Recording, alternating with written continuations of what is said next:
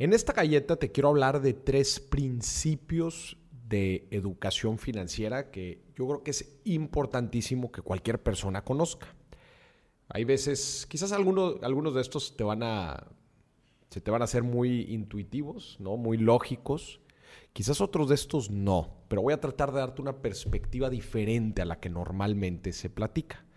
El principio número uno es la distinción entre las finanzas de previsión y las finanzas de aspiración.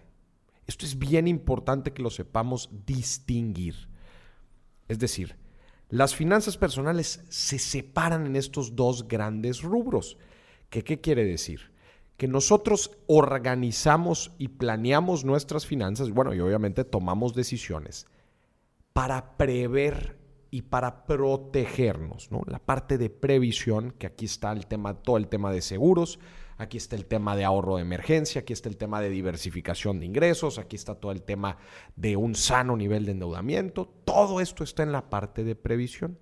Esto es lo más importante y lo necesario en nuestra vida.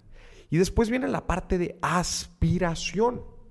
¿Qué, quiere decir? Que son muchas de nuestras metas financieras, lo que queremos comprar, los lujitos que nos queremos dar, el, tener diferentes activos e inversiones que nos estén eh, dando algún flujo o que estén aumentando nuestro patrimonio. Toda la parte aspiracional es esta segunda parte. Pero el entender muy bien la diferencia entre uno y otro Número uno, nos va a ayudar a priorizar nuestras decisiones. Y número dos, nos va a ayudar a distinguir en el momento en que estemos poniendo en, en riesgo algo de nuestra previsión financiera por estar aspirando a tener, a desear, a lograr alguna u otra cosa. Por ejemplo, un error muy común es cuando nos gastamos todo nuestro ahorro de emergencia en algo pues en algún viaje, en alguna compra que no necesariamente o estrictamente necesitamos. Aquí es donde estamos confundiendo previsión y aspiración y simplemente estamos pasando lana de un lugar a otro. Después, el principio número dos es el principio de libertad financiera. Que libertad financiera es que, bueno, nosotros los seres humanos tenemos necesidades, ¿no? necesitamos un techo donde vivir, alimento, transporte, y pues bueno, cierto ingreso para algunas cosas, gastos personales. La libertad financiera es cuando tú no trabajas directamente para obtener el dinero que necesitas para cubrir todos estos gastos. Lo más común es pues tú trabajar, generar un ingreso y ese ingreso destinarlo a tus gastos. la libertad en teoría pues es cuando tú tienes activos, tienes inversiones, eh, tienes lo que sea, tus productos, negocios que te están generando un ingreso, que te están cubriendo todas estas necesidades. Y hay dos tipos de libertad financiera, la temporal y la total.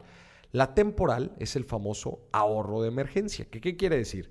Que si llegara una eventualidad y por alguna razón te quedara sin fuentes de ingreso, tú como quiera tienes un ahorro, que ese ahorro te va a ayudar por un mes, dos meses, tres meses, cuatro meses, cinco meses, para salir adelante con tus necesidades. Entonces es una libertad financiera parcial. ¿no?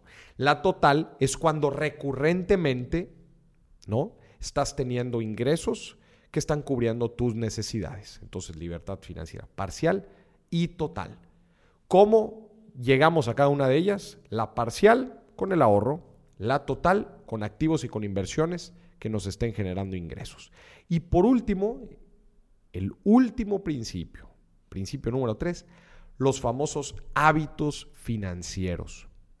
Las finanzas personales no son tanto de conocimiento, aunque sí es importante saber cómo funciona un crédito, saber cómo funciona el retiro, saber cómo funcionan las inversiones, tener conocimiento de nuestros ingresos y gastos, todo eso es importante. Pero tú puedes saber todo, todo, todo sobre finanzas, puedes tener todo el conocimiento del mundo, y aún así estar quebrado. Y aún así tener finanzas, eh, finanzas no saludables. ¿Por qué? Porque al final de cuentas todo se resume a hábitos. Es como un jugador de fútbol que sabe mucho de fútbol, pero no tiene condición. pues claramente no va a poder meter gol, no va a poder ganar partidos. Porque todo se resume a esos hábitos de todos los días, todo se resume a esas decisiones que tomamos todos los días, que obviamente tratamos de tomar estas decisiones con con el conocimiento que tenemos. Pero muchas veces podemos saber mucho, pero mucho de finanzas y aún así actuar de forma irracional, endeudarnos a lo loco, despilfarrar todos nuestros ahorros, no diversificar nuestras fuentes de ingreso, etcétera, etcétera, etcétera. No tener seguros financieros que nos protejan contra eventualidades. Todos estos son ejemplos de gente que sabe mucho de finanzas, pero que no tiene hábitos sólidos que les ayuden a lograr sus objetivos y a tener el principio número uno que es previsión y también aspiración. Estos tres principios para mí son cosas fundamentales que todos tenemos que conocer.